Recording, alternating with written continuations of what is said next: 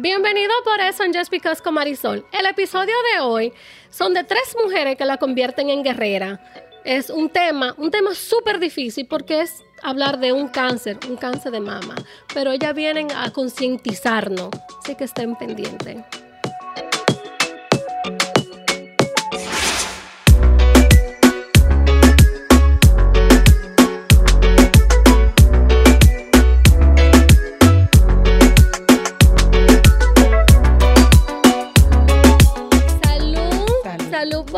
Aquí.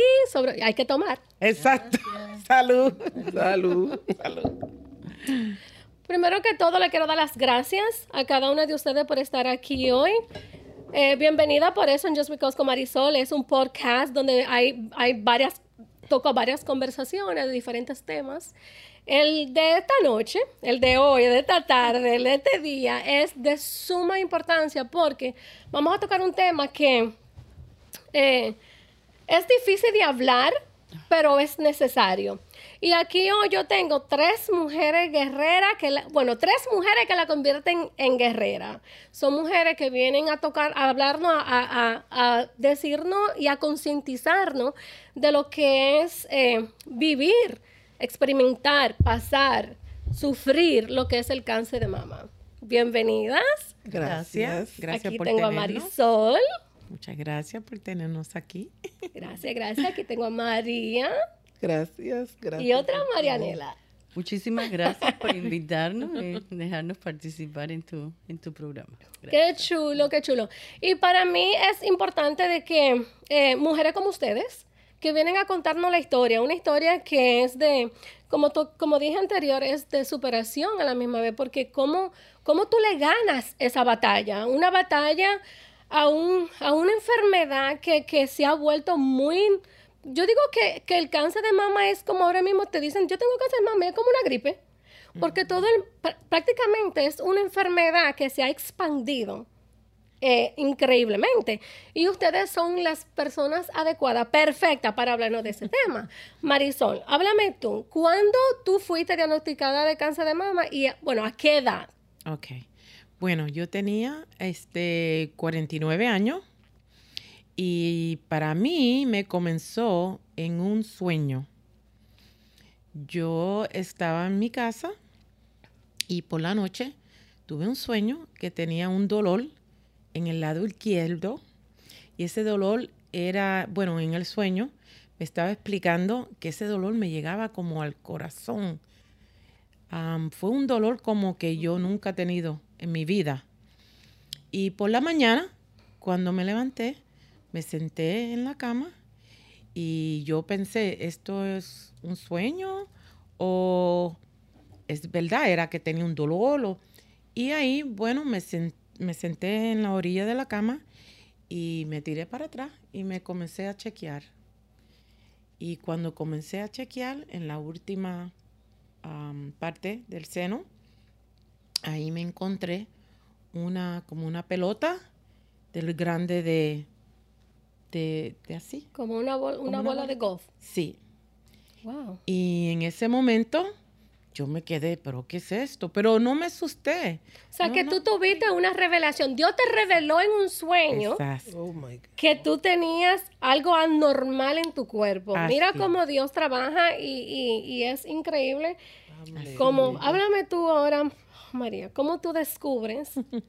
Primero, la primera pregunta fue ¿cuánto, a qué edad descubriste que tenía cáncer de mama y, y, cómo lo descubres? Yo iba a cumplir 39 años. Wow, joven. Yes, bien Cuando, a raíz de, tú sabes que cuando uno le pasan cosas en la vida, uno se entrega a otra. Yo me entregué al trabajo, trabajaba día y noche y una noche saliendo del segundo trabajo me dio un dolor fuerte en, la espalda que llegué a la que hasta un semáforo en rojo me comía ahí en la Market. Dije, ¿qué pasó? Al otro día, como no me sentía bien, y e hice un apoyo para el doctor. Dije, déjame ver qué es lo que pasa en la primera mamografía que me hicieron, a los tres días me llamaron de nuevo que tenía que volverme a hacer. Y ahí salió que tenía un tumor maligno. Era comenzando de un milímetro. Ok. Y, y voy a voy a ti donde Marianela ahora, pero déjame agregar un poquito ahí. Eh, en este país hay un protocolo y, y es muy diferente a los países de nosotros, Marisol. Tú fuiste criada y nacida en este país, Sí. tengo entendido. Sí, Eh, nosotras, eh, ¿tú naciste en este país? No. No. Tú eres de Yo soy cubana. cubana. Amo a Cuba. Eh, eh, hay un protocolo muy grande, un protocolo donde se, se comienza con la A y para tú llegar ya a la C hay un lapso grandísimo Sí. donde ya el cáncer está avanzando. Pero ah, para no salirnos del... Eh, Marianela, ¿y tú? ¿Cuántos años tenías y, y- cómo te- Bueno, la primera vez eh, yo tuve cáncer de seno dos veces. La Oh, primera vez fue en el año 2006. eh, tenía 45 años y me sentí una, una pequeña pelotita en el seno. Era del tamaño de un garbanzo. Fui a la mamografía, me dijeron que no, que no tenía problema. Después al ultrasonido, que no, que no tenía problema. Pero mi médico primario, que doy gracias a Dios, eso fue aquí en este país, doy gracias a Dios por, por haberlo encontrado a él, eh, fue el que dice que él no estaba contento con los resultados y me hizo una biopsia. Y bueno, ahí fue donde salió que tenía eh, cáncer, eh, un carcinoma ductal in situ, que es la Ductal, primera fase sí. Del cáncer. Y esa fue la primera vez. Y ahí tuve mis tratamientos, me hicieron lampectomía. eh, me hicieron- Lumpectomía. Y vamos a hacer una lumpectomía. Yes. Y voy a tocar un poquito el tema de qué significa una mastectomía, lumpectomía y, y bilateral, y, pero vamos a entrar ahí ya. Y entonces eh, me hicieron la lampecto y eh, me dieron radiaciones, 45 radiaciones. Pero ya después de 13 años vuelve otra vez el cáncer. Mm, Dios. Ah, Y me di cuenta porque estoy sentada con mi esposo viendo la televisión y me empezó un dolor muy fuerte en el, en el seno mismo que me habían operado, De que me, me agarraba hasta la espalda. Y yo le decía, me acordé de eso porque cuando ella, cuando María dijo de, Que lo de deja la ella, espalda. sí. eh, me dio un dolor es- es- espantoso y le dije a mi esposo, ¿qué va? Este dolor no es normal. Y me palpo y entonces tenía otra vez otra pelotica. Ah, Entonces enseguida llamé a, a- donde me hago la mamografía y me dijeron, no, mañana mismo ven. Porque después que uno... Ya tú tenías tu historial. Sí, eh, ya tenía mi historial. history. Después de eso ya ellos atienden. Entonces al otro día fui y me hicieron el, el 3D y eh, todo fue positivo. Desde el, el mamograma me, me mandaron a hacer ultrasonido y en el ultrasonido me dan la eh, que había más de un 70% de que fuera cáncer. Otra vez. Bueno, ahí me operé, fui a ver a mi médico. Mi médico me dijo, no, nada más que quítate un seno. Yo me hice mastectomía bilateral Ok. porque él me, me dijo, no, no, no, el cirujano, quítese nada más que un seno. señor". No, no, no, yo voy a, a acabar con el problema de forma radical. Claro que Y sí. me hice bailar más Y, y es importante que tú hables de que en- tú entendiste de que ya el, el- el- el- no tanto que el cáncer volvió 13 años después, volvió al mismo seno, nada más te hicieron una limpectomía. Y para los que están escuchando, ¿qué es una limpectomía? Una limpectomía es donde te sacan el pedacito donde está el cáncer situado. O sea, si el cáncer está situado cerca del pezón, ahí te sacan un pedacito, lo mandan a la patología, obvio, y, y te hacen una biopsia y de ahí determinan a dónde está, pero te sacan ese pedacito y te dejan como en forma de un huequito. Es como que necesita un, como un algodoncito como para tapar ese pedacito, ¿verdad Sí, que sí? sí. Eh, mastectomía viene siendo ya radical, una mastectomía donde te cortan, te, te- te remueven. el seno completamente. sí. Eh, tú decides que ya como ya vas, ya vas por la segunda experiencia que te llega el seno, te llega el cáncer, por la segunda vez en el mismo seno, tú entiendes que no es normal y tú, el médico le dice, yo quiero que me quite los dos senos. Sí, yo se lo pedí para que no me tomar, para no coger más riesgo. me removiera los dos senos porque teniendo la experiencia de que después de 13 años, te imaginas que después de 10 años me vuelvo otra Imposible, vez wow. Sí. a salir. No, no, ya uno no va a estar con la misma salud, ya uno no tiene la misma fuerza. Claro que no. Y lo enfrenté, lo puse todo en las manos de Dios. Amén, amén. Amén. Y el médico, el médico eh, optó por entender que estaba de acuerdo con que te quitaran los dos senos, que te Él no los dos senos. quería que yo me quitara los No dos Sí, porque en este país, en, Él la- no en este país, gusta. no le gustan. Yo No. tuve que firmar, mi esposo tuve que firmar papeles. Te- tuvimos que firmar muchísimos Sí. papeles porque no querían quitarme Al final lo conseguiste, pero no es fácil. Sí, lo conseguí. Sí. Qué bueno. Muy Y- bien. Y, te aplaudo por eso, porque eh, como yo siempre he dicho que el cáncer, cuando un paciente está en remisión, en remisión es, yo digo que el cáncer se fue a dormir. Sí. Y siempre hay que estar como a la alerta de que Siempre y, uno y está... puede volver. Entonces, por eso es que es muy importante, mujeres, de que se concienticen. La mamografía es muy importante. Una vez que uno entra a cierta edad, hay que estar encima de esa mamografía. Es de suma, suma importancia. Entonces, Marisol, ¿a qué grado te encontraron tu cáncer? Cuando ya una vez tu médico te diagnostica cáncer. Ok, pues ya yo estaba sec- en la segunda. En segunda fase, o sea, segunda etapa. Sí. Pero para mí también pasó lo mismo como usted, que él solamente me quería sacar, you know, hacer el... Una mastectomía. Exacto. O una lumpectomía. Un- no, primero fue la La lumpectomía. lumpectomía. Sí, primero fue eso. Ok. Fue al revés. Primero fue, y yo come- yo seguí trabajando porque te ponen como un saquito de hielo. Sí. Y yo dije, ay, Sí, porque es, no, es como que nada del otro normal. mundo. es normal, sí. Es que el trabajo te ayuda Sí. a olvidar. Sí. Sí. Entonces, después que me hicieron eso, yo entonces fui a Nueva York porque yo me estaba tratando aquí en Jersey y dije, voy para Nueva York porque encontré lo mismo que tú estabas diciendo, que coge tanto tiempo. Y vamos a entrar ahí en el protocolo que existe en este país, que, que es un lapso totalmente... Yo personalmente estoy opuesta, pero yo quiero escuchar lo de María. Eh, cuando, ¿En qué grado te encontraron el cáncer? Dijiste que era, Era una un fase número uno. Eh, era un milímetro, era comenzando. ¿Te dieron Ok. quimo, te dieron radiación? Inmediatamente, tú sabes que 20 años atrás, Oh, sí. muy total- diferente Es diferente. ¿verdad? Lo Tenemos mío. diferentes ah, Imagínate, años. en aquel entonces eso no se usaba de que de, de sacarle. Una lumpectomía. No, eso era. Eso era cha. y para afuera. Oh, Señor ok. padre. Sí, entonces inmediatamente él me dijo, el cirujano, que Es me. mejor. Sí, me, sí, yo creo que es mejor. Es mucho mejor. Entonces el cirujano me dijo, ok, mira, te saliste con cáncer.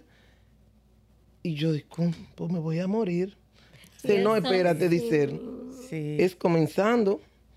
Te voy a operar. Tú vas a trabajar, me dijo.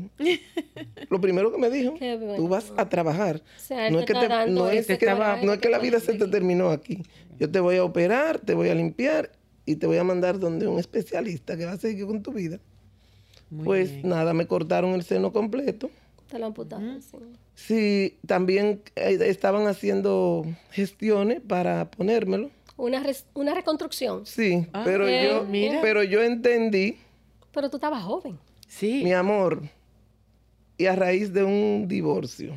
Oh. Ah. y esa es una de las Pero déjame que decirte que esa fue la bendición más grande que hubo en mi vida. El divorcio. El divorcio. Al principio, tú sabes, uno cree que se...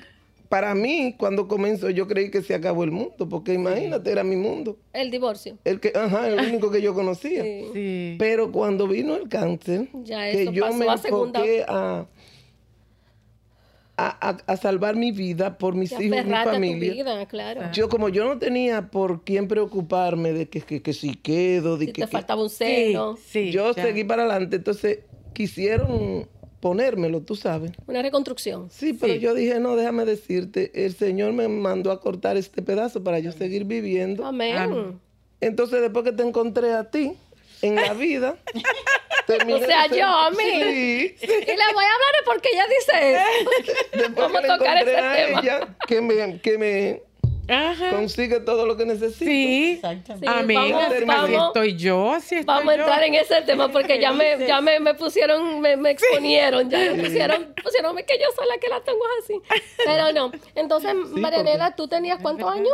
Ah, yo El tenía- primer cáncer. El primero tenía eh, 44 años Wow. y estaba en stage 1. Ok, Primera relativamente. Yo Sí, Era un carcinoma ductal in situ y, y incluso los ganglios no habían. Entonces, cuando llegas el segundo, 13 años después, ¿a qué etapa fue que llegó? Eh, dos. o sea, que ya iba aumentando. Sí, ya veía.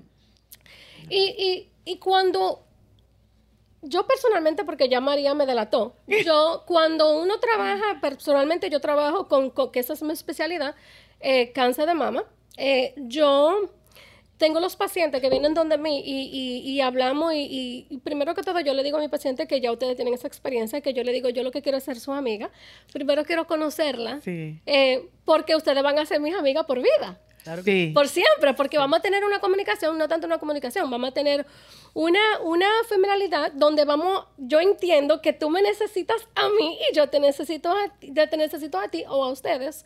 Y es algo muy bonito que hemos entablado, una, una, una amistad hermosa, porque la conozco a, a las tres por mucho tiempo. Y, Gracias.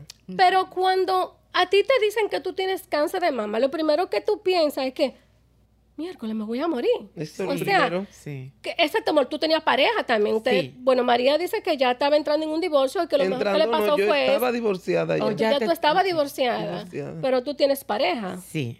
Tu pareja siempre te apoyó. Siempre.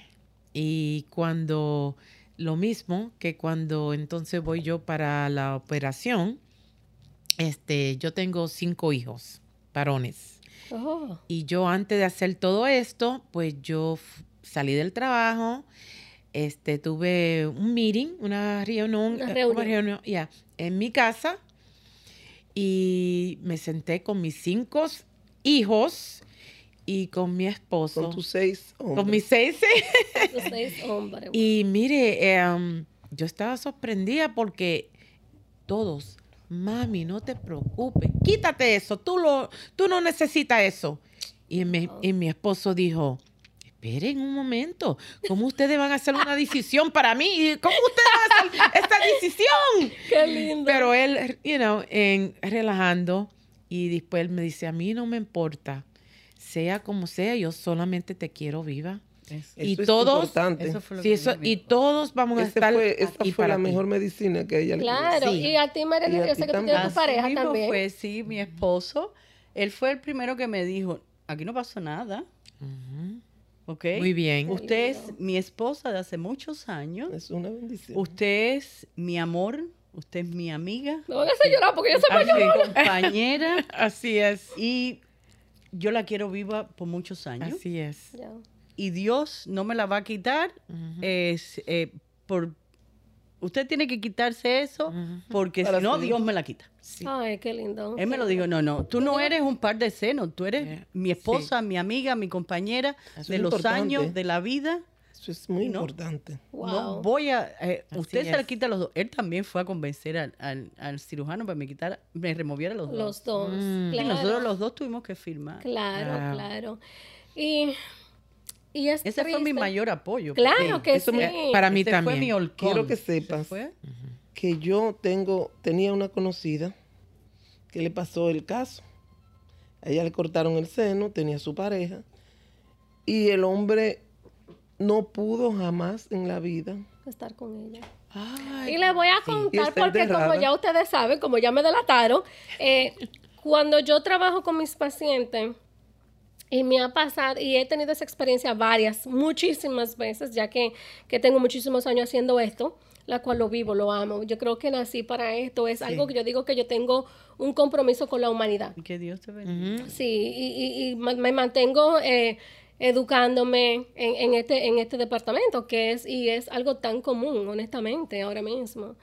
Eh, yo he tenido pacientes que nos sentamos y yo vengo a ser la psicóloga, Yo vengo a ser la pastora, yo vengo a ser la amiga, porque llegan con un enojo, con esta, porque Sí. Dios me falló, porque cuestionan a Dios. oh, sí. ¿Por qué, por qué Dios me ha hecho esto? ¿Por qué a mí? ¿Por qué mi esposo me dejó? Porque no me... Una vez que le dije que tenía el cáncer de mama, me dijo que... Y ahora entonces te van a cortar los senos. ¿Y, y, y cómo va a ser tu mutilada? Como que... Eso como... Y el hombre se va, o sea, la deja en el proceso donde más lo necesitaba. Y ahí yo entro con mi paciente y yo le... pre- La primera pregunta que yo le hago es, ¿tú, ¿tú crees en Dios? Porque muchos lo... Hay que preguntar, porque Sí. muchos no lo creen. Entonces se me dicen que si digo yo, ¿tú quieres que oremos? Entonces yo le agarro de la mano y yo oro, yo alabo y comenzamos a glorificar a ese Dios de que sí existe, de que esto es una prueba y de que esto es Oh, una claro. piedrecita en el camino de que tú lo vas a superar.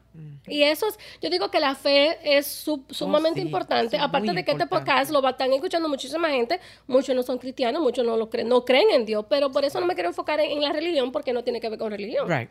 Bueno, dentro de lo que cabe, yo creo que sí. Pero eh, entendemos que sí, Dios tiene un, eh, eh, forma una parte muy importante en todo lo que tiene que ver eso.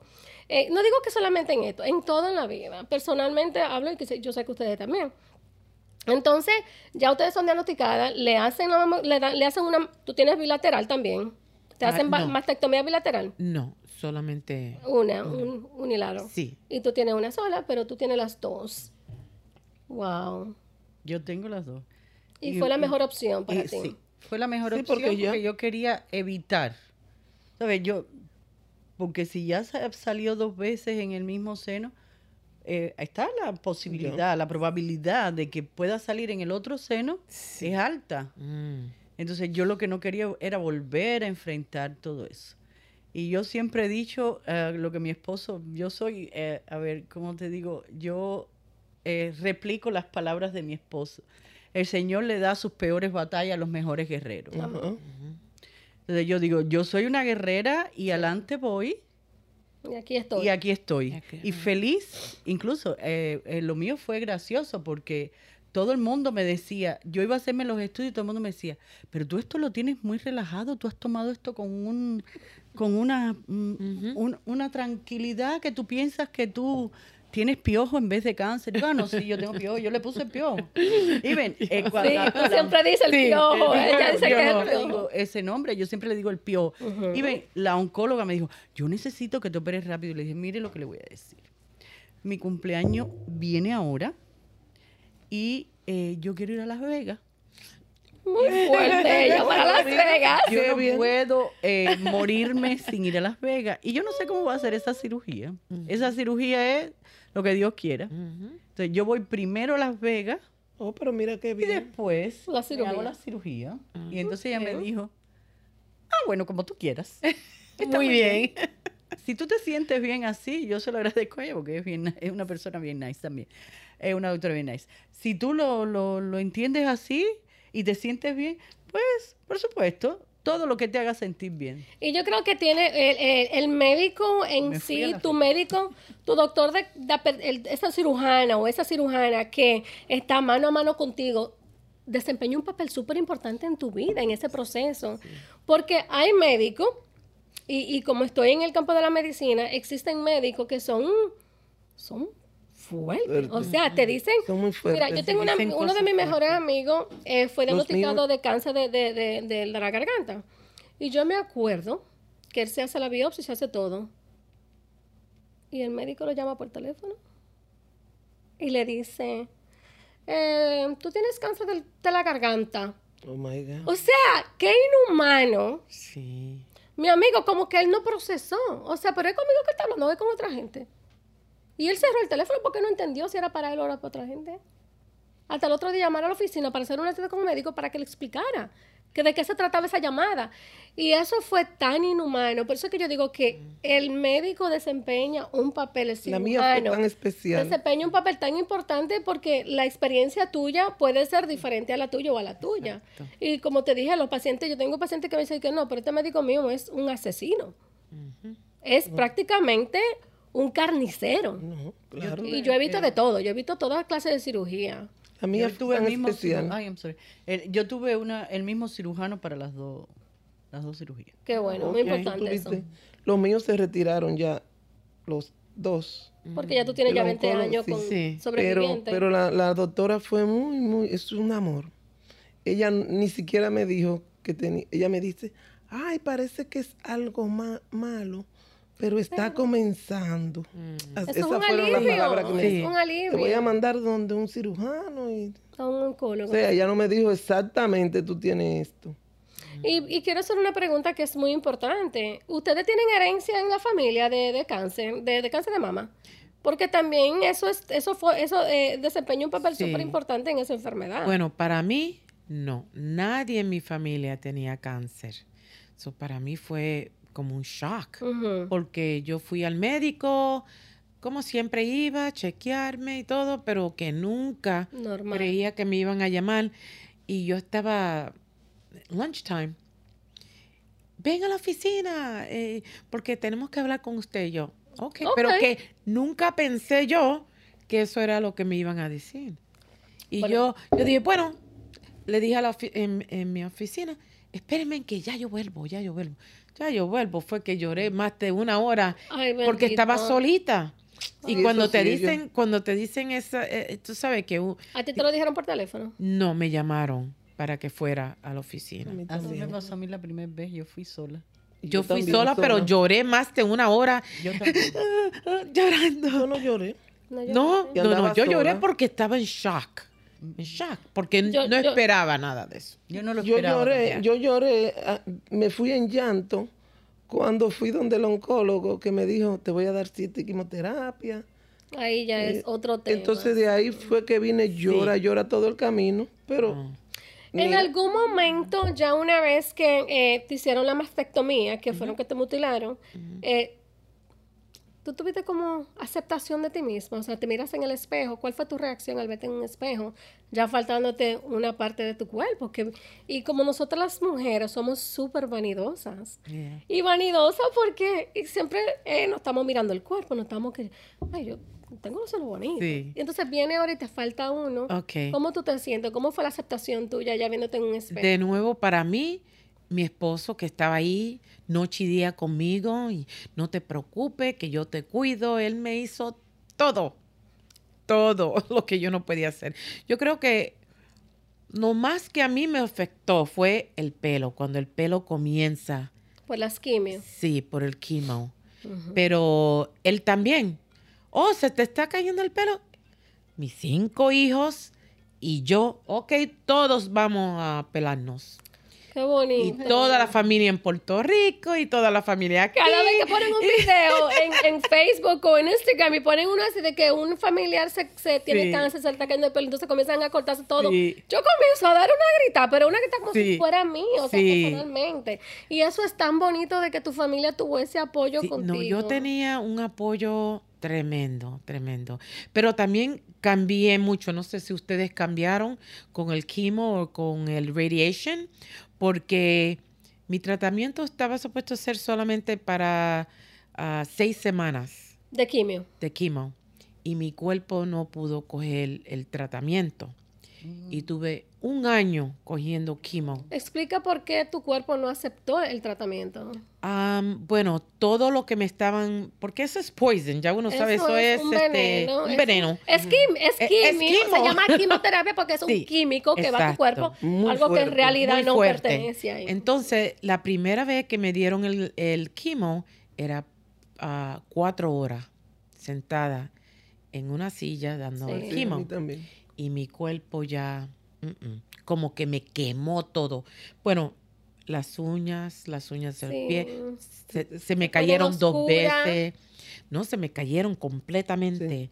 Yo iba al baño y salía y le decía a mi esposo, ay, se me cayó una uña. Y él, no te preocupes, yo la busco. Mira, ya, mírala aquí. Ah, eso no vale nada. Ay, la botaba y todo. Ay, qué bueno. Pero La de los e- pies eso fue muy difícil. Entonces yo cambié físicamente, me puse negra, como es, negra, Sí. negra. Con la radio- Como que uno se quema. Pero era por la quimio o por la radiación. Quimo. Por el quimo. So, la semana que yo estaba bien, como uno dice, porque a mí me daban una semana sí, una semana no de quimo. La semana que yo estaba bien, pues salíamos. Íbamos a la playa, visitaba a mi hermana, o iba donde yo quería ir, caminar suavemente y Y, y déjame interrumpir, y para concientizar a los oyentes, los que están viendo este podcast, eh, corrígeme mujeres si estoy, que no estoy diciendo lo, correcto. sí. Es que las quimioterapias, eh, por ejemplo, te la ponen un lunes, te ponen las quimioterapias por un lunes, pero el efecto secundario, o sea, el efecto ya de los mareos, las náuseas, el malestar no comienza como a tres días después. Para mí, correctamente, así fue. Algunos son así, a ustedes son... Para mí fue así. Yo nunca recibí no, quimioterapia. tú recibiste radiación. Radiación. Sí. Ok, pero vamos a entrar en radiación porque también eso es otro... ese Yo no otro- recibí radiación. Ni qui- y quimo. ¿Y las Fíjate- te hicieron efectos secundarios? Oh, claro, igual que ella, pero la recibí toda. Ok. ¿Pero qué te dieron? ¿Te dieron tu mareo, náusea? Este, el doctor me dijo, te la voy a dar los viernes, cada 15 días, Mm, cada 21 días me tocaban. ok. Te, la da- te vo- te voy a dar la quimioterapia los viernes. Si te sientes bien, cuando te sientas bien, va para el trabajo. Si no te sientes bien, oye, pero a mí me daban la quimioterapia los viernes y el lunes yo estaba en la factoría. Trabajando. Sí, yo Y no todo- pude trabajar. Pero sí, persona sí, me tumbaban, vomitaba al principio. sí. viernes, sábado, domingo. Ay, Y los lunes, cuando yo iba para allá, me tenía que parar y mm, vomitar. Dirían, esa va borracha por ahí. vomitando. Sí, es Pero- difícil. es difícil. Entonces también las, difícil. las radiaciones. También tengo entendido que las radiaciones, ¿a ti te dieron cuántas radiaciones? 45 de ultra alta frecuencia. Oh, de alta sí. frecuencia. Y en un momento, porque yo he tenido muchos pacientes, eh, y vuelvo a tocar el mismo tema de que mis pacientes son, yo tengo pacientes que vienen aquí que le están dando quimioterapia y normal. O sea, nada, o sea, y tú no te sientes Sí, porque nada. ahora, porque ahora es sí. diferente. Bueno, la de ahora sí, porque ahora te ponen unos tratamientos, te inyectan pastilla una y pastilla una- y te dan una cosa Pero, para que no hermana, tengas mira. efectos secundarios. Todavía es todavía. Pero- Hay medicina. Yo entro a los hospitales o así, donde hay medicina que. Y yo la. Sí. Entonces la radiación La tuya fueron de tantas radiaciones, te quemaron tu piel. Claro que sí, mi piel se puso negra, negra, negra del color de esto. Negra. Y, y- y Y ve, queda como una carne viva. Eh, eh, te- se me hicieron ampollas muy grandes. Mm, Entonces tuve que parar las radiaciones por periodo de casi 15 Claro, días. Eh, claro, Tuve casi para seis meses. sí. Porque sí, porque cuando te quema de esa manera Claro. no puede eh, volver a dar. No, radiación. no puede. Y ven, a mí se me quemó esto aquí también, toda esta zona Claro, de aquí, iba todo el esto aquí. lado, Sí, pero am, mi te digo otra vez más, eh, mi apoyo máximo fue mi esposo, nunca tuve que dar mis radiaciones. Y como tú preguntabas ahorita si teníamos a alguien en la familia con, historia sí, de con cáncer, no tengo a nadie. No. Sí, yo, Yo no tengo a nadie, no tengo Y- ni mamá, ni tías, Tú sí. ni abuela, eh, nadie, en mi familia nadie ha tenido cáncer. Bueno, ¿y Una tía política. Pero es política. No, no, no. Una tía política me cuenta Oh. que la abuela mía, la mamá de mi papá, a ella muchos años atrás. Y en los años de atrás no se a- sabía lo que no, era. no era lo que era. Entonces ella dice que a ella le cortaron los senos. No, le amputaron. Ah, Ella se le, se le brotaron los senos en el campo. Entonces la hija que vino de, vivía en la capital, vino y se la llevó para la capital. Para oncología. Le cortaron los senos Claro. y volvieron con el tiempo y la mandaron para el campo. Entonces ella dice que bañándola ella, sentía que por la espalda ella la agarraba así. se le sentían muchas pelotas, muchos como tumores. sí. Entonces, Puede ser que ya Ese- tú venías con esa historia. ese- eso era cáncer en ese entonces. Porque, Y vamos a concientizar un poquito lo que están escuchando. Eh, ya que ustedes tienen, eh, tú tienes todos varones, que, pero tú tienes hija, tú tienes una Sí. hembra, tú tienes hijos, eh, Mari? Ok, entonces tú tienes una hija, ella tiene que concientizarse de que hay que hacerse el examen del BRCA1 y el BRCA2, que eso detecta ella antes de tener la edad de hacerse, la mamografía. ya le hacían estudios y ahora ya está en mamografía. Ok, sum- de suma importancia, suma Ella ya tiene 38. Y una vez que ya ustedes fueron diagnosticadas con cáncer de mama, le hicieron su mastectomía, lumpectomía, mastectomía, eh, ya hicieron su radiación, sobrevivieron y, y pelearon este cáncer que es una batalla de one on one. Esto es una batalla continua. Eh, ustedes tuvieron que hacer un cambio a nivel de, de, de, de comida, nutrición, los desodorantes, que se habla de que los desodorantes desempeñan algo muy importante, de que los químicos que llevan esos desodorantes le afectan a las glándulas linfáticas. ¿Eso es cierto? Bueno, eh, o no es cierto, porque se escucha mucho eso. bueno, ¿verdad? yo no sé Pero si ustedes será- tuvieron que hacer ese cambio. si será cierto o no, pero yo desde hace muchísimos años me quité los desodorantes, antes incluso de, de ser diagnosticada con cáncer la primera vez. Me quité los desodorantes y eh, uso el bicarbonato. Yo no uso... El bicarbonato, mar- what is it? Eh, es baking Sí, powder ba- baking powder. con, con limón. Dice que se No, pone yo limón. Le pongo eso solo y me ayuda muchísimo. Ok. Oh, sí. Y viene, sabes que es alcalino y te cambia el pH. El área pH. donde Sí. lo estás Te afecta. poniendo. No, no te afecta, te, te favorece. Porque casi siempre el sudor es ácido. Obvio.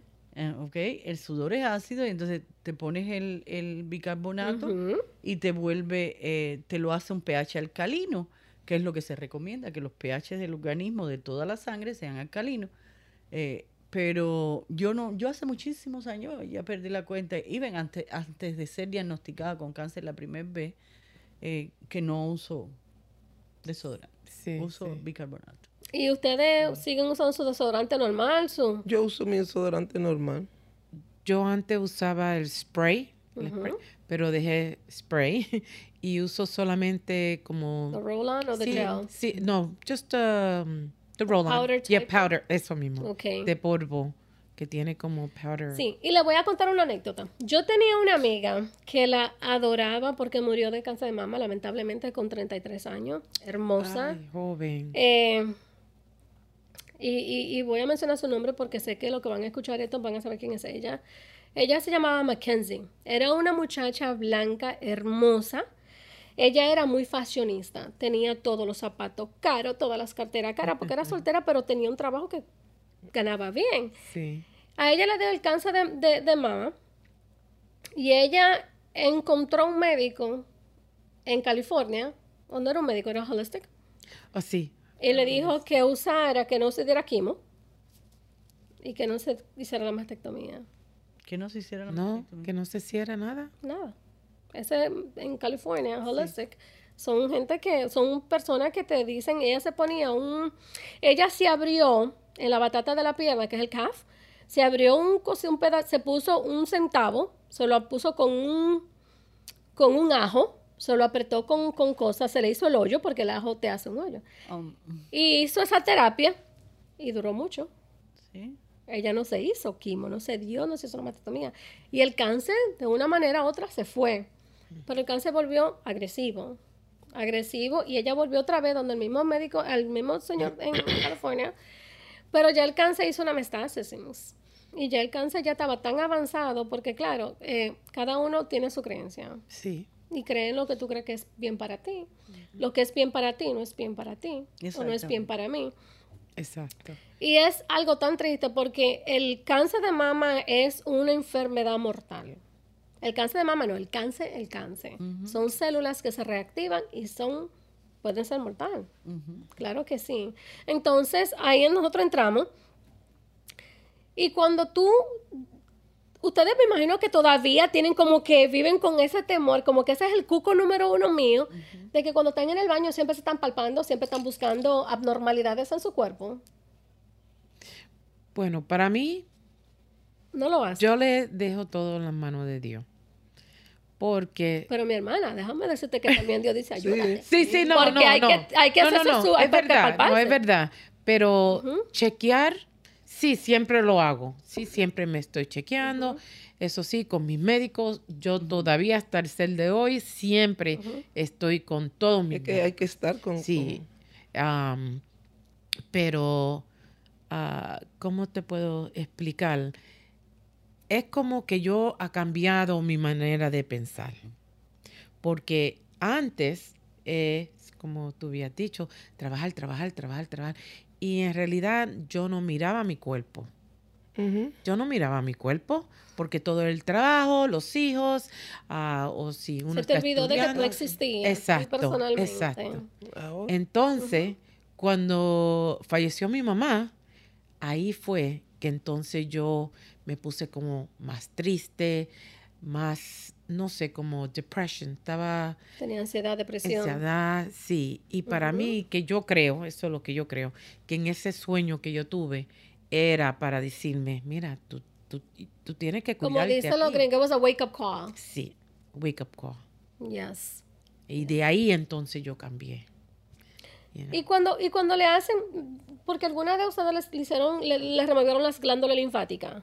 A mí me la removieron. Salieron negativa, positiva, Negativo. negativa. ¿Te te sacaron tu glándula Sí. linfática? Sí, a mí me Con la como operación. Sí, con la Pero parece que estaban... Sí, Porque él me la sacó y me dijo, limpié todo, todo está bien. Ok, Ay, súper. A mí me sacaron 11. A mí me sacaron 21. Wow. y estaban todas bien. Los Sí, para mí 21. estaban bien. Y ustedes saben lo que es la, eh, la, la, la- lim- lo que se le hincha el brazo. Ajá. Sí, Porque al no tener las glándulas linfáticas ya viene, ya esa es otro, otra enfermedad. Exacto. Y una No, vez que le llaman depende. linfedema, linfedema de, de- del brazo, de las extremidades que viene siendo del brazo, a las mujeres que sufren de, de que son sobrevivientes de cáncer de mama, sí. eh, Pero, una vez que ah. le da eso, ustedes siempre están como a la alerta de que el brazo no se le hinche. Exacto. Ni de que, que me pique un mosquito, ni que cortarme en el Y acuérdense brazo. también que nadie puede cogerle la Sangre, presión, ni sangre, la nada. sangre ni nada. En eso, bueno, tú de ninguno de los brazos, ¿y entonces cómo hacer? No, en el izquierdo. Bueno, no, porque tú te mutilaste uno porque quisiste, pero porque en quise, realidad... sí, no, y tengo los ganglios ahí, yo tengo los Sí. ganglios. Este es el, el- el lado que a mí me utilizan para medir la presión, sacar sangre Todo. y todo. Pero en el derecho, pero yo creo que también eso fue una salvación, ¿sabes? Porque al no tener ganglio, ves que ellos no se vuelven a, a- a reproducir, ellos no se pueden, el, el ganglio no se no se puede reactiva. regenerar, No, o sea, no se vuelve a reproducir. No se puede regenerar. Y al no regenerarse eh, mis ganglios, yo pienso que también eso fue ah, como que una salvación Sí, para la segunda vez. ¿Entiendes? Porque la segunda vez vino un poquito más agresivo, vino más agresivo, era invasivo. Porque ya iba, iba ok. Era invasivo, el diagnóstico fue cáncer invasivo. Y, y entonces al no tener los ganglios, pues eh, se quedó ahí. Tú sabes, eh, Iben, se fue reduciendo el seno, yo lo, yo lo observé. Yo le decía a mi esposo, mira cómo se me está poniendo chiquitico. Siempre me decía, eso es idea tuya. No te mires más, que tú no te tienes que estar mirando tanto en el espejo. Aquí la que te- el que te tiene que mirar soy yo. No te mires más. Era, y yo le decía, pero sí se me está, yo lo veía, se iba reduciendo. Sí. Y es uno de los side effects del cáncer, que te va reduciendo el órgano. Ok. Sí. Ajá. Y entonces, eh, mm, yo pienso que también el no tener los linfonodos eh, Sí. fue bueno. No, Sí, ya entiendo. Y también es muy importante que tocar ese tema del, de, de la, del linfadema, que es la linfadema en el brazo. Una vez que ya ustedes, o las mujeres allá afuera que están escuchando esto, de que sí están sufriendo, que ya son sobrevivientes de cáncer de mama, que siempre estén concientizadas en lo que puede el brazo, de que el brazo no se le hinche. Una vez que un paciente ya sea diagnosticada con linfadema, que viene siendo ya la acumula- acumulación de líquido en los brazos. Eh, yo también trabajo con eso y se usan las mangas eh, elásticas con compresiones para trabajarlas. Eh, una vez que ya el paciente se diagnostica con, con, con eso, con esa enfermedad, es por vida.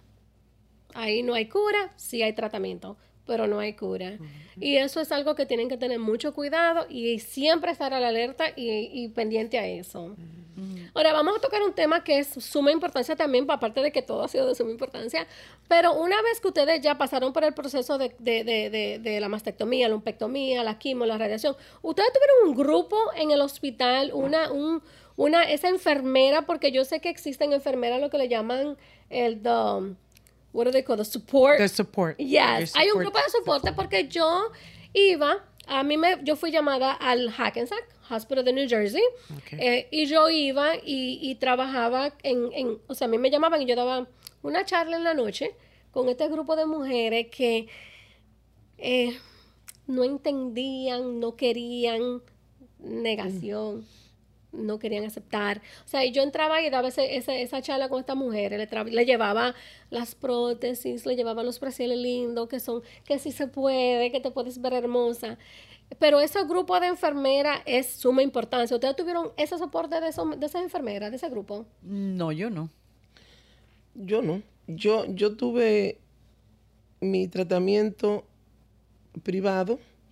Éramos cinco personas, de las cuales estoy yo viva nada más. Oh, wow. Ah, Y, ¿cómo te digo? De ahí, mi familia y mis compañeras de trabajo, un hermosa. papel importante. Esas fueron mis terapistas que hasta la actualidad ellas me persiguen, me buscan. Cuando yo eh, estaba entrando aquí, me estaba llamando mi antiguo jefe. Cuando él tiene mucho tiempo que no me... Pero yo te estoy llamando a ver si está viva, si no te ha muerto. No, cogí la llamada, estoy viva. Sí. Y así siempre. No, yo no, No tuve, tuve. Yo no tuve eh, enfermera. Bueno, la primera vez existía un grupo en San Joseph, Sí. pero yo no, no tenía tiempo para ir porque regresaba de mi trabajo. Yo seguí trabajando normalmente sí. y regresaba a mi trabajo a las 7, 7 y media de la noche. Y ir hasta el San Joseph no me era, no me era factible. Y no tuve, a mí mi, mi support fue mi esposo. Wow, un shout out para ese esposo, porque de Sí, verdad que ha Ese sido- se ganó un Mi 100. esposo. No, Sí, de ustedes han es- sido- él fue el el- que me- Igual conmigo. Era mi esposo, mi familia. y la familia. Este, yo tengo una hermana que vive en Toms River para ese tiempo am, y ella no pudo estar mucho conmigo. Sí. So, sí tenía una prima ah, que ella estuvo ahí al lado mío siempre y otra am, esposa de un primo mío y ella prácticamente ella había perdido su trabajo para ese tiempo.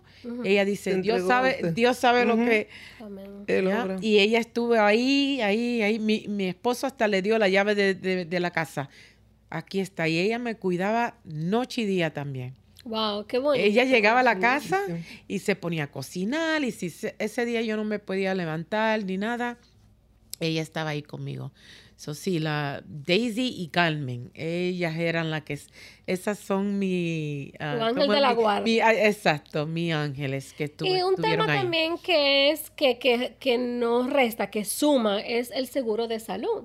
Sí. Muy importante. sí, muy Eso es súper importante. Háblame un poquito cómo fue esa trayectoria, ese proceso de una vez ya tú se diagnosticada con cáncer de mama.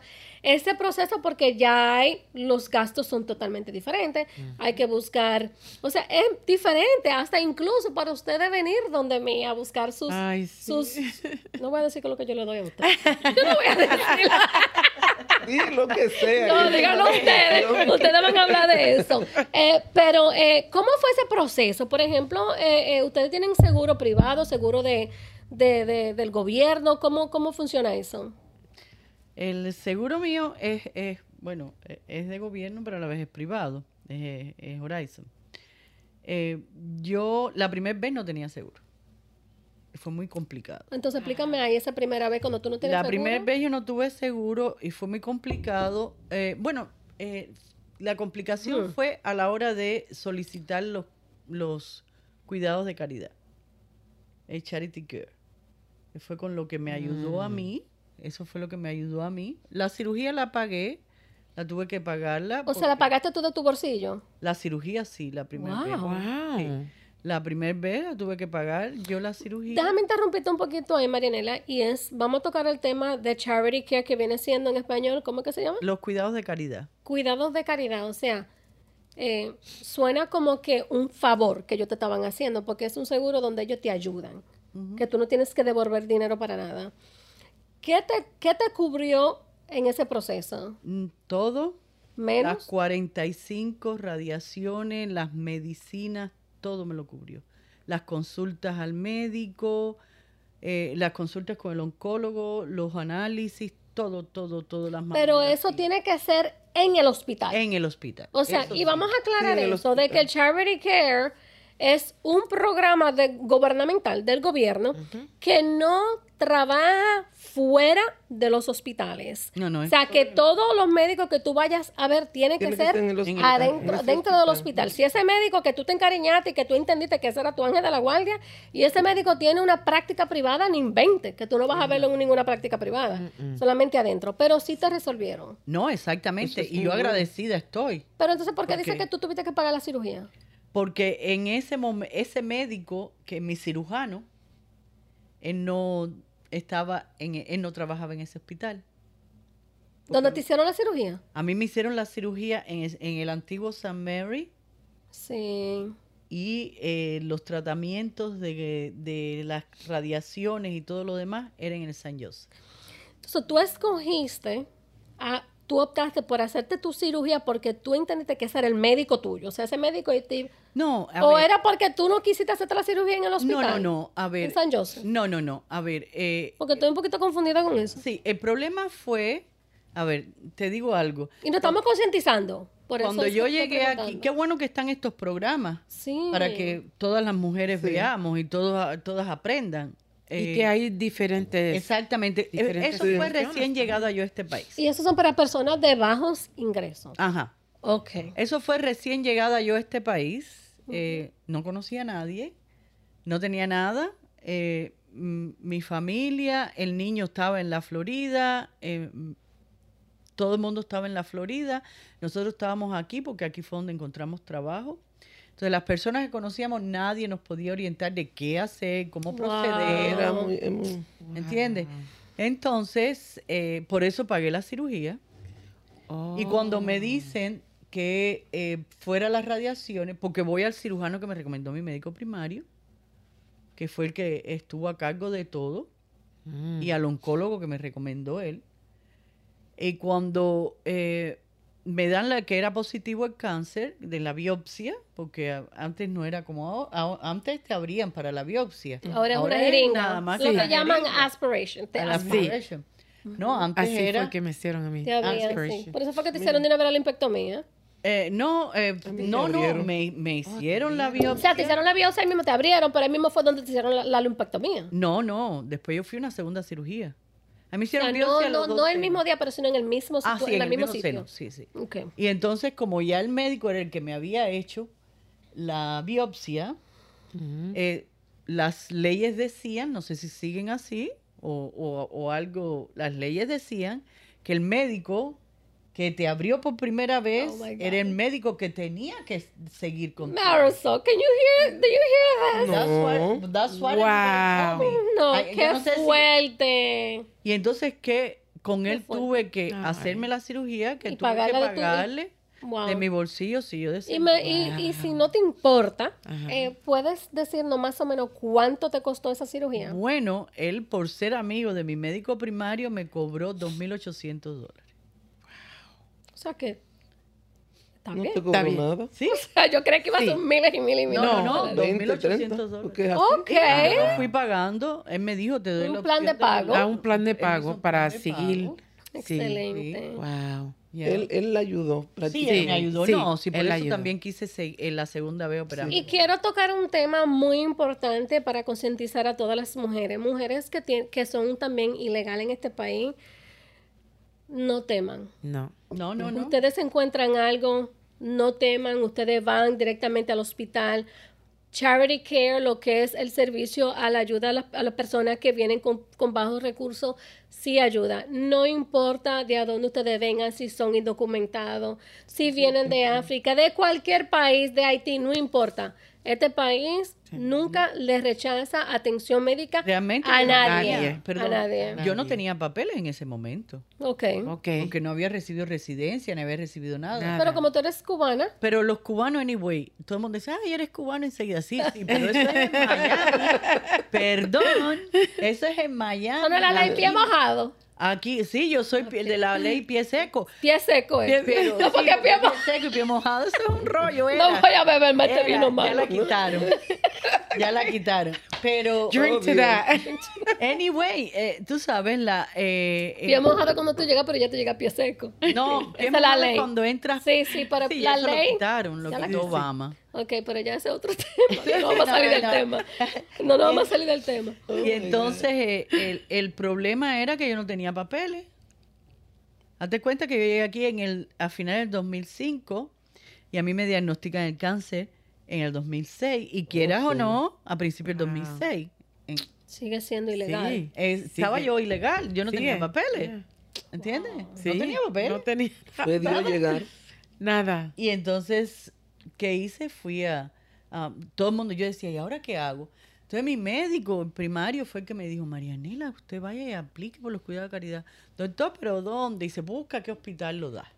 Claro. Ah, muy bien. That's it. Muy bien. Busca Y que todo, por lo menos. y, y, y voy a un po- aclarar un poquito Incluso- porque ya. y me sí. dijo, I'm sorry, me dijo, San Joseph tiene mucha experiencia con lo del cáncer de seno y Englewood.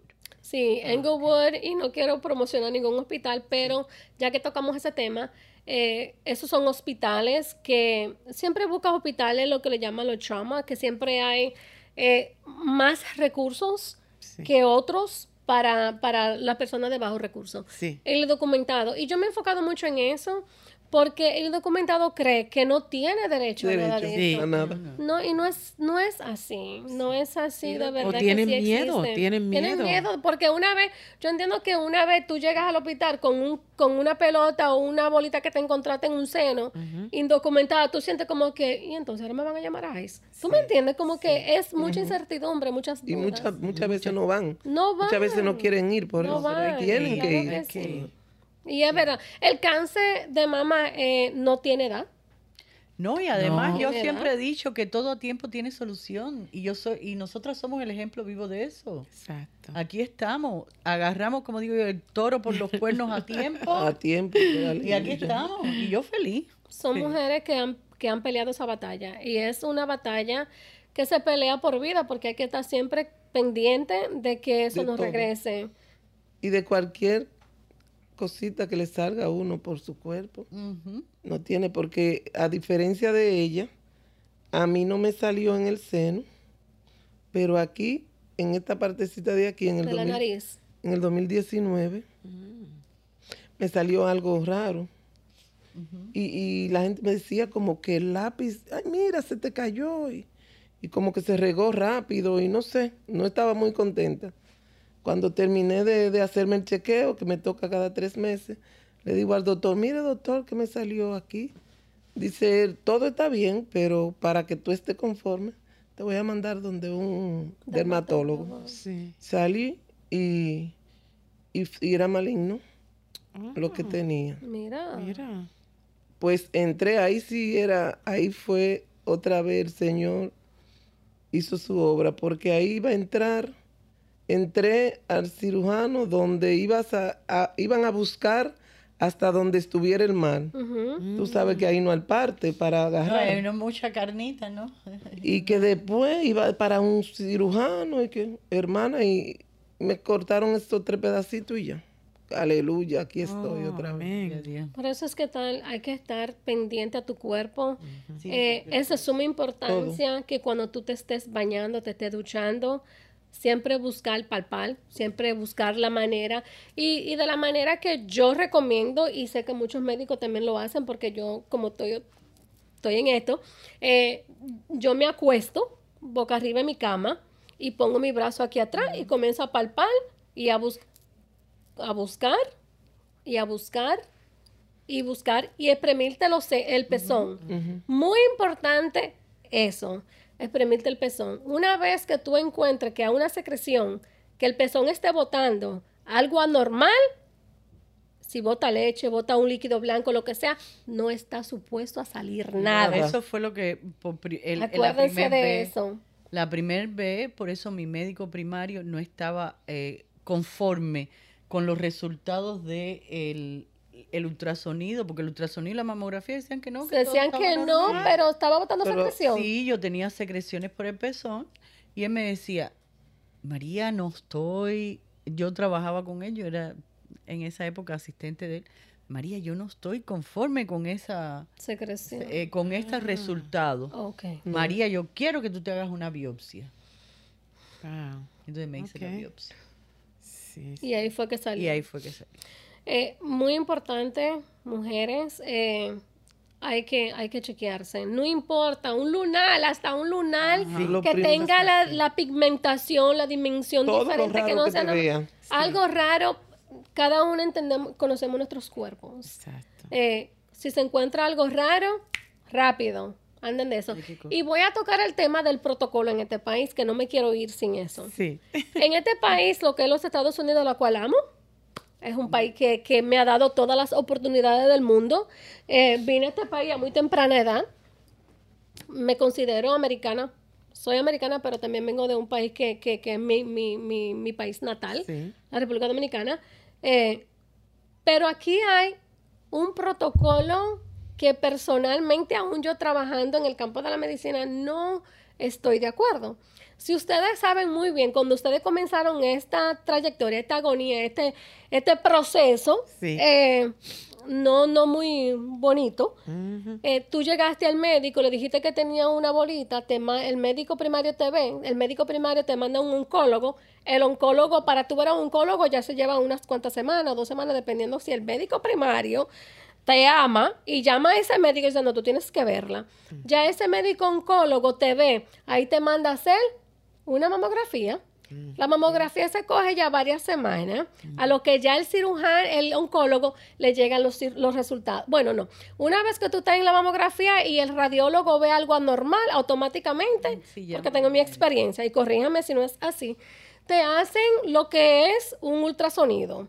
Si el ultrasonido ve algo anormal, ahí viene el radiólogo y dice, bueno, hay problema. Vamos a llamar ahora el oncólogo.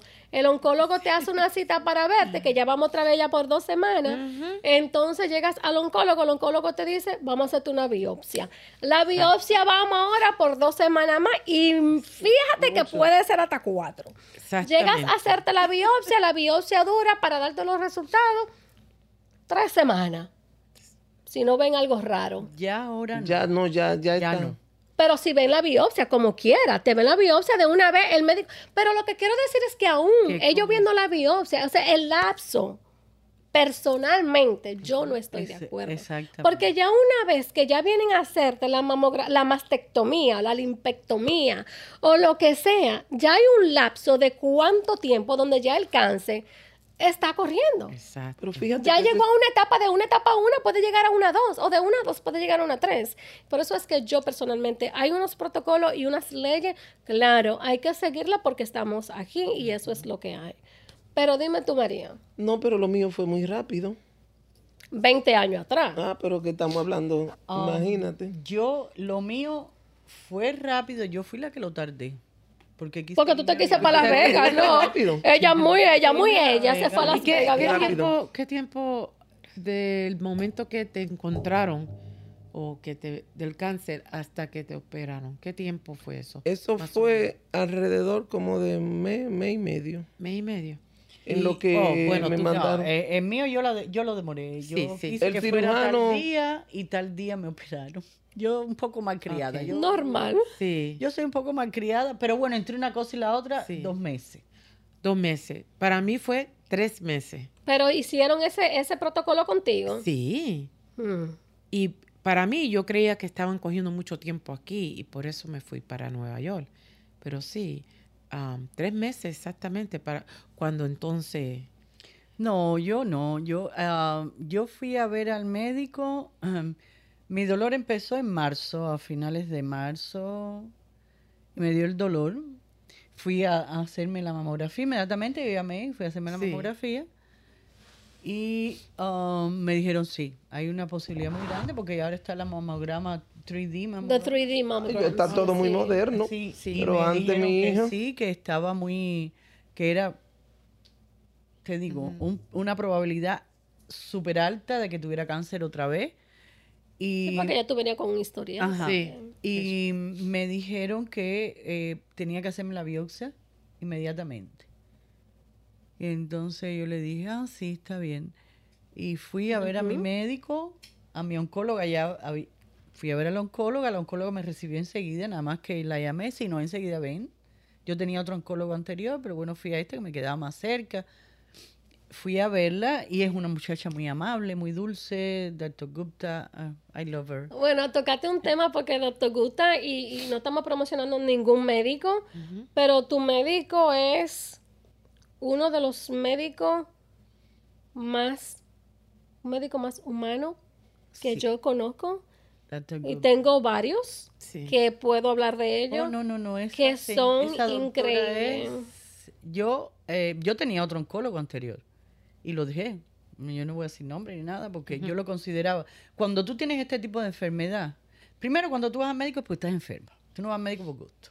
Por gusto. ¿Ok? Sí. Entonces, cuando tú tienes este tipo de enfermedad, yo pienso que tú necesitas un poquito de comprensión de parte de la Humanidad. Yeah. Humanity. Humanity. sí. Entonces, eh, eso tú tienes que buscarlo. Si tú no eres humano, ah, yo no voy a ir. Yo se lo dije a ella, mira, yo vine aquí, eso fue lo primero que le dije. Mira, doctora, yo vine aquí porque yo tenía otro oncólogo, pero eh, em, yo lo consideraba muy rude. Él, él no era una persona que, que, por ejemplo, que te dijera, mira, eh, tú puedes hacer esto o podemos hacer lo otro. Esto va así, así, así. No, no, no, no. Yo eso no lo Sí. quiero. También tienen que Sí. escucharme. Sí, porque la que está enferma soy yo. Honestamente, claro. Y, el- y de nuevo, el cuerpo lo sabes tú, como se Exactamente. como Y uno- entonces ella me dijo, no, Marianela, tú estás muy en lo correcto. Te lo agradezco mucho. Y Muy me da bien. pena por mi colega que perdió una paciente, pero yo estoy aquí y siempre con una sonrisa. Ella es siempre, oye, ¿y ¿cómo estás hoy? ¿Cómo te sientes? Bye. Yo voy cada seis meses porque ella ahora lo- las visitas Sí. son cada seis meses. Pero una maravilla de persona. Yo la adoro como médico, igual que mi médico primario, que fue el que siempre estuvo encima de mí. Él me regañaba porque yo le dije, ah, no, pero yo no me voy a hacer eso ahora, yo tengo que esperar porque yo tengo que hacer esto ahora, yo tengo que hacer lo otro. Yo prioricé cosas, Sí. Sí. ¿me entiendes? Yo lo, yo lo agarré como muy a la ligera. Esta segunda vez, yo lo agarré como muy a la ligera. Yo dije, ay, no, Dios, yo pongo esto en tus manos y esto va a irse como usted diga. Sí. Y entonces lo agarré a la ligera y yo dije, y no me voy a morir, no sé, había algo que me decía, no te vas a morir, muchacha. Sí. Sí. Sí. Qué lindo. Sí, yo creo que es muy importante, como eh, eh, eh, desde que comenzamos esta conversación, el médico de cabecera, juega el cirujano juega un papel extremadamente importante en tu vida. Pero el oncólogo. El El oncólogo, Ay, mi amor. el oncólogo es el Ese mejor, am- se convierte en tu mejor amigo. Bueno, primero Dios y después él. Bueno, sí. A mí me pasó algo y fue que en el 2007 se fue mi compañía, mi seguro era privado, quedé sin seguro médico. Y eso me trastornó. Y él me dice, ¿qué te pasa? Que me voy a quedar sin seguro, que mira, que... Mira muchacha, dice él, estate tranquila. Tú me vas a ver a mí mientras yo esté aquí con dinero y sin dinero. Wow. Si tú no tienes dinero, tú vienes y si tienes, me traes 50 dólares. Oh, Mira cuando eso. tengas. Y así duré no desde el 2007 hasta el 2014. Increíble, ¿viste? ¿Eh? Él me hacía, me mandaba a hacer todo. Y él, como ella dice, ellos te ayudan, te dan el camino. En ese entonces yo tenía que tomar una medicina, la, la La, tamoxifen. ok, tomé su fe, porque ahora Él me la ayudó a conseguir, me dice, mira, ve aquí, porque costaba 250 dólares el- el- la pastilla. Y me dice, mira, me dio un, una- un laboratorio, tú llenas una aplicación, lo manda ahí, tú vienes aquí, te mando al hospital a San Mary, te- al San José, te hacen todo. Y así duré siete años, Y te daban tu medicamento. todo normal. Entonces cuando se retiró, ahí me dio depresión. Ay, qué, qué Ay, cosa. sí, todas las cosas, pero después encontré porque uno este- le coge cariño. no, no, a no. Lo que él dice, Mi tú sabes, lo que él dice, Sí. Dios y lo que él dice, eso es la vida de uno. yo- Sí. ay, la, mi oncóloga, Eve, cuando ella me dijo, hay que hacerte la biopsia, pero no quiero que te la hagan en ningún lugar que yo no conozca. Ah, Yo quiero enviarte al Pink Breast Center, que ellos tú verás que allí te van a tratar muy bien, son muy amables, todo el staff es maravilloso y verdad que sí. El Pink Breast Center, todo el mundo bien amable, bien casi todas son muchachas hispanas que te están, están ahí contigo, pero amores. Eh, Y que eso es importante porque son gente que te agarran de la mano y te dejan saber, tranquila, tú no estás sola en este proceso. Estamos, de esto, la es, mano. esto es un proceso que entre todas y eso es muy importante. Yo quiero hablar también un poquito, ya que vamos a finalizar esta conversación que ha sido de suma, suma, suma importancia y muy informativo. Eh, una vez que ya usted termina las quimio, una vez que ya le declaran sobreviviente de cáncer, ustedes siguen tomando un medicamento Por Sí. cinco años. por cinco años. Bueno, se, to- se está hablando, yo he escuchado que ese medicamento a las pacientes ya nuevas de, de que son diagnosticadas, se está hablando de 10. Sí. Yo te Así lo llevo me por 10 cambiaron. años. 10 Tú lo llevas por 10. A mí también. Yo lo lo llevé por cinco. Sí, ahora El son primero lo 10. llevé por 5. Y creo que que no vamos a hablar de medicamentos porque ya eso, porque hay Sí. dos, me parece, o hay varios. Sí, Pero hay dos que son muy famosos Ujú. eh, y eso está hablando de 10 años. sí. Que es un medicamento que tú tienes que obligatoriamente tomarlo por 10 años. Bueno, Bueno, el médico mío, ¿Cómo es 10 por este eh, oncologist, él me había dicho que sí, eran cinco años.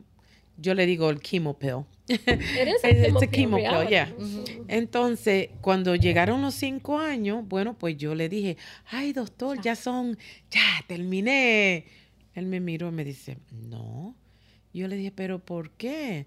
Entonces él me había dicho que porque lo que pasa es que después de los cinco años, este, tienen eh, lo que hacen para ver los statistics. La estadística. Exacto.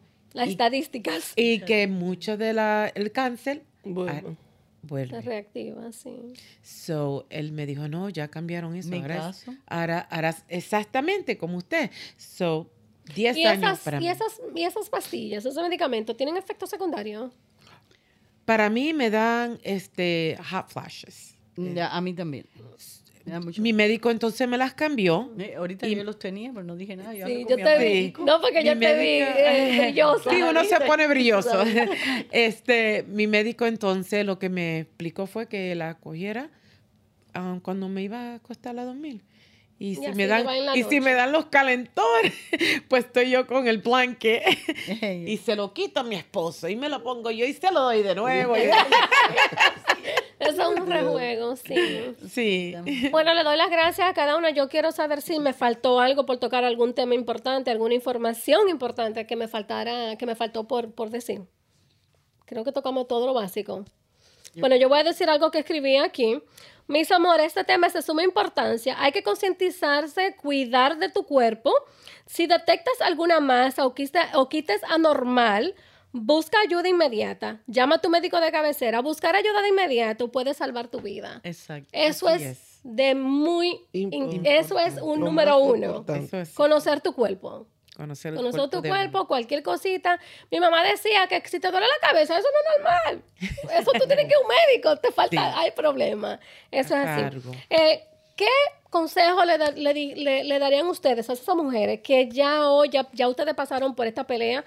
Pero es una pelea que, que hay que pelearla toda la vida, hay que estar siempre a, la- a la alerta, hay que estar siempre pendiente. Eh, ¿Qué ustedes le pueden decir a esas mujeres que hoy en día están pasando por lo que ya ustedes pasaron? Para mí yo diría pensar positivo. Para mí eso fue lo más importante. Siempre pensar positivo y saber que uno, bueno, uno, si uno quiere vivir, uno tiene que siempre estar positivo. Y conocer el cuerpo de uno, como usted había dicho, conocer el cuerpo. ¿Y tú, María? Eso mismo, como ella dice, primero estar positivo, saber que esta lucha va a ser para toda la vida Así es. y que nada, Dios adelante y nosotros atrás. Sobre todo. sí. Sobre todo. ¿Y tú, Marianela? Yo eh, de- soy muy reafirmante de la mente positiva. Eh, unido a la mente positiva, eh, revisar a veces qué comemos, que eh, Sí, hay que eso es muy concientizarse en eso. importante, revisar qué comemos, porque eh, si no lo sabían, mi, mi oncóloga me dijo que eh, los tumores son fanáticos al azúcar. ¿O sí? Ah, Sí. I'm a sugar addict. Ajá. Y aparte de eso, eh, todo a tiempo tiene solución. Claro y sí. nosotras tres somos el ejemplo de eso. Afortunadas. Sí. Todo Ajá. a tiempo tiene solución. Enseguida que cualquier mujer, por favor, que si se siente algo, si se nota algo, que corran. Yes, Rápido. rapidito. Y no importa ayuda. que sean indocumentadas, no importa No si importa, tienen mire el ejemplo de ella. No, y ahora hay muchas oportunidades, como ella Claro dice, que ahora cualquiera le informa, le informa el celular. le Sí, informa también hay muchas las redes le sociales también desempeñan ahora un papel súper pero importante, antes- ya eso no antes no. existía. Antes no. nada de eso. Antes Sí. no era fácil. Bueno, mis Hasta amores, conseguir- gracias de verdad, gracias, gracias. Gracias. Las Sí. adoro. Gracias, Eh, yo soy la que las pongo más hermosas de la que, la que ustedes siempre Ay, son. No, sí, Que no tocamos ese tema. No, No no, tocamos no, ese tema. El tema lo quisiste tocar. Tú no quisiste Es que hoy se toca de por eso en Just Because con Marisol. Este es un podcast donde venimos a traer todo tipo, vamos a traer todo tipo- vamos a decir toda esta información que traemos hoy. Pero aparte de que yo sí también me desempeño y es una labor que, y voy a hablar un chin, ya que ustedes te quedan. Yo, yo me desempeño en, en, yo tengo un compromiso, como dije anterior, con la humanidad. Yo no tengo un compromiso con ninguna fundación. Eh, no tengo un compromiso con, con un médico, no tengo un compromiso con nadie, tengo un compromiso con la humanidad. Y para mí es de suma importancia, de suma interés de que cuando yo tengo un paciente, de que yo cuando eh, están conmigo uno a uno y, y entramos como en una intimidad, porque el paciente entra en una intimidad y ustedes son testigos. eh, yo me, yo, yo me, me, me identifico con cada una de ustedes. Me, siento que yo también padecí de cáncer, siento que yo también me falta un seno. O sea, yo no, no categorizo, no digo, eh, ay, mira, cuando ella salió, ay, ahí ella, ¿qué le falta? No, na- nada que ver. Yo lloro, yo he llorado muchísimo con mi paciente. Yo he orado mucho con mis pacientes. Yo llego a ser mis- la psicóloga con mi paciente, la pastora. Eh, yo eh, amo lo que, lo que hago. Eh, vivo, miro todo. Cuando yo miro mi agenda de, de los pacientes que yo voy a ver al día, son pacientes nuevos que nunca lo he visto nunca. eh, me pongo un poquito tensa porque no sé cómo va a ser ese paciente conmigo. Sí. Pero yo lo primero que comienzo con esa persona es que, mira, yo quiero conocerte, yo quiero que tú seas mi amiga, yo quiero ser tu amiga, yo quiero que tú me conozcas, que sepas mi trabajo, mi labor. Mi labor es de que tú estés feliz, de que tú te veas bien. Hay opciones, hay oportunidades. Y yo estoy aquí para eso. Para eso yo me identifico contigo. Eh, de verdad, gracias, las quiero muchísimo. Gracias a ti, también. Ustedes Gracias son hermosas, mujeres para empoderadas. invitarnos. Tú fuiste la que me, me invitaste para venir acá, pero Sí. antes de terminar te quiero decir una cosa. La primera vez que te conocí, Dígame. este, bueno, ya usted sabe, uno se tiene que quitar todo. Y lo más bonito que ella me dijo fue cuando me miró mi cero, ce- ¿cómo se dice? Surgery. O la Surgery. cirugía. Me dice, pero qué bonito. Y eso, cuando yo me fui de aquí, yo dije, wow. Ay, me Solamente mi esposo me dijo, te ves bella, Sí. pero ella me dijo, qué bonito. Sí, porque para mí es muy da- Y importante. ella le da mucho Tú das, nosotros Y me van a hacer llorar, pero.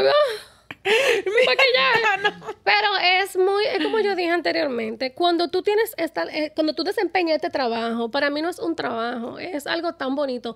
Y yo como dije, cuando yo miro mi agenda y miro los pacientes que yo voy a ver el día, ese día, y son ya, muchas de ustedes son que vienen siempre, y por eso que siempre digo, ustedes son mi amiga, ustedes van a ser mi amiga Sí. por vida. Sí. Eh, es de suma importancia de que yo le caiga bien, de que ustedes tengan ese, ese, esa comunicación conmigo y de que digan, wow. Y, y una de las preguntas que yo siempre le, pregun- le, pregunto a ustedes es, eh, ¿estuvieron ustedes satisfechas con mi servicio?